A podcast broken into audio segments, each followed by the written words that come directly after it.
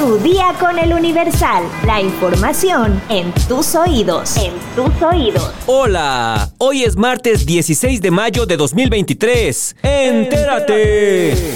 Metrópoli. Me siento mal, me siento triste, me siento pues decepcionada de la justicia porque se quedó acreditado, se quedó plasmado, comprobado de, de la violación que sufrí y no fue justo tampoco de que después de que yo dije que me habían violado cuando me detuvieron, me encerraron nueve meses y aparte de eso me dan una sentencia de seis años, dos meses, siete días y pues que esta persona que me agredió sexualmente pues pues murió en, eh, en el acto en que yo me defendí. Si yo no me hubiese defendido, sería yo la que estuviera muerta ahorita y y quizá esta persona hubiese escapado, ¿no? Y... Roxana Ruiz fue sentenciada a seis años y dos meses de prisión por haber asesinado a su violador. Esto luego de que un juez del Poder Judicial mexiquense determinó que era culpable del delito de homicidio simple con exceso de defensa en los juzgados de Nesabordo. Si bien la sentencia quedó muy lejos de lo que se esperaba, el abogado de Roxana aseguró que todavía hay caminos para apelar la sentencia, que la existencia del delito sea nuevamente valorada y así evitar que Roxana Ruiz pise la cárcel. Está acompañada por el Comité en Defensa de la Libertad de Roxana, la colectiva Asamblea Vecinal Nos Queremos Vivas Nesa y la activista Araceli Osorio, madre de Lesbi, quien fue víctima de feminicidio, además de otras mujeres. El secretario de Seguridad Ciudadana, Omar García Harfuch, confirmó que la tarde de este lunes 15 de mayo murieron tres presos durante una riña en el módulo del Cebarezo Santa Marta. Por este motivo fueron destituidos el director del penal y el subdirector de seguridad. García Harfuch indicó que las personas que estaban recluidas estaban por delitos de homicidio calificado, robo y secuestro. De las personas que perdieron la vida, se tiene conocimiento que una de ellas contaba con antecedentes por homicidio calificado de 27 años con 6 meses y tenía otro proceso por homicidio calificado de 31 años y 3 meses. El otro occiso tenía una sentencia de 27 años con 11 días por homicidio calificado y había cumplido una sentencia por robo de 6 años. Cabe señalar que actualmente en el Cebarezo de Santa Marta se mantienen las actividades de rutina en su funcionamiento. Asimismo, personal de la Fiscalía General de Justicia de la Ciudad de México ya tomó conocimiento de los hechos para las investigaciones pertinentes así como para los servicios periciales correspondientes. En tanto, la Secretaría de Seguridad Ciudadana ya colabora en las indagatorias que deriven del caso. Estados. Rescatan a 22 migrantes que viajaban hacinados en Chiapas. Detienen a presunto traficante de personas. El personal de seguridad activó el protocolo de actuación para migrantes y derechos humanos y se les proporcionó atención jurídica, médica, psicológica, alimentos y agua. Maniatados y con disparos de arma de fuego, localizan los cuerpos de tres personas en Tizayuca, Hidalgo. Los cuerpos de una mujer y dos hombres permanecen sin identificar y fueron trasladados al servicio médico forense. Llega el ejército a zonas cercanas al volcán Popocatépetl. Llevan a cabo acciones preventivas ante la caída de ceniza. Los efectivos castrenses, como parte del plan DN3, supervisaron carreteras y caminos que forman parte de las rutas de evacuación. Muere uno de los tres turistas argentinos atacados a machetazos en Playa de Oaxaca. La víctima fue identificada como Benjamín Gamont y su muerte fue confirmada por la Fiscalía Estatal. El agresor quedó en prisión preventiva y se solicitará reclasificar el delito a homicidio. Mundo.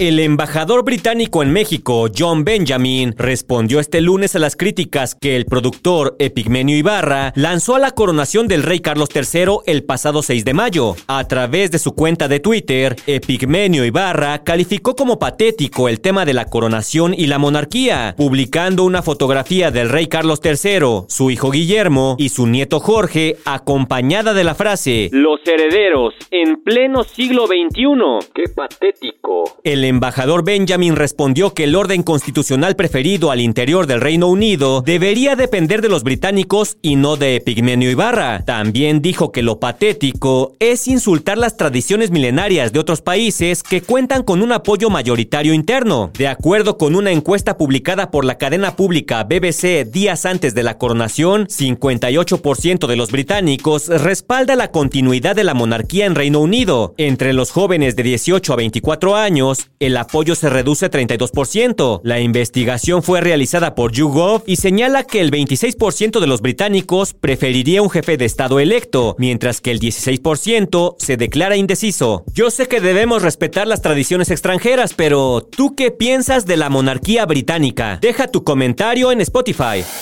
Cartera.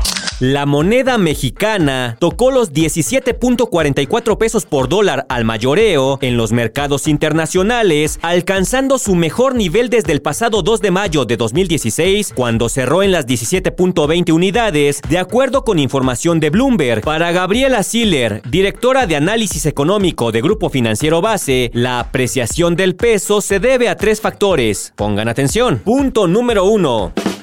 El primero tiene que ver con los flujos de dólares que llegan a México, principalmente por exportaciones, remesas e inversión extranjera directa. Punto número 2. Este tiene que ver con la política monetaria restrictiva del Banco de México, la cual mantiene un diferencial de 600 puntos base en su tasa de interés respecto a la de Estados Unidos. Y punto número 3. Esta tiene que ver con la preferencia por invertir en divisas diferentes al dólar, en la cual el peso es atractivo por ser la más líquida de Latinoamérica y no presentar riesgos macroeconómicos en el corto plazo. El dólar al menudeo se vendió en 17 pesos con 90 centavos en las ventanillas de los bancos, 67% o 26 centavos por debajo del cierre del viernes pasado, esto de acuerdo con los datos publicados por Citibanamex. Espectáculos. Araceli Arámbula lanzó lo que podría ser una tremenda indirecta al padre de sus dos hijos, con quien no solo no lleva una buena relación, sino que no ha vuelto a tener ningún tipo de contacto desde 2009, cuando terminaron su romance. Fue durante una conferencia llamada Estado Civil Ingobernable que impartió el experto en relaciones humanas Jorge Lozano en la Ciudad de México, donde Arámbula declaró: Araceli Arámbula y Michelle Viet están conmigo esta noche. Queridas, de un cucaracho, de un mal amor, ¿se puede uno salir ingobernable, sí o no? Claro, o sea, mamacitas, si yo salí del rey cucaracho, ustedes pueden salir de cualquier muchacho. Este comentario dividió la opinión de los internautas, ya que unos celebran su actitud y otros la llaman ardida. Sin embargo, la actriz también aseguró que Luis Miguel no se hace cargo de los gastos de sus hijos y ni siquiera los llama durante sus cumpleaños. Por otra parte, Araceli explicó que ella no necesita el apoyo de su expareja, pues ha logrado cubrir las necesidades económicas y afectivas de sus hijos, además de que a diferencia de las otras exparejas del Sol de México, ella se considera completamente libre de decir lo que quiera, pero jamás hablará mal de él por respeto a sus hijos. Pues sí, es que uno como sea, pero... ¿Y las criaturas? ¿Sabes cuáles son los siete síndromes que pueden padecer los viajeros? Descúbrelo en nuestra sección destinos en eluniversal.com.mx. Ya estás informado, pero sigue todas las redes sociales del Universal para estar actualizado. Comparte este podcast y mañana no te olvides de empezar tu día. Tu, día, con, el Universal. Tu día con el Universal. La información en tus oídos. En tus oídos.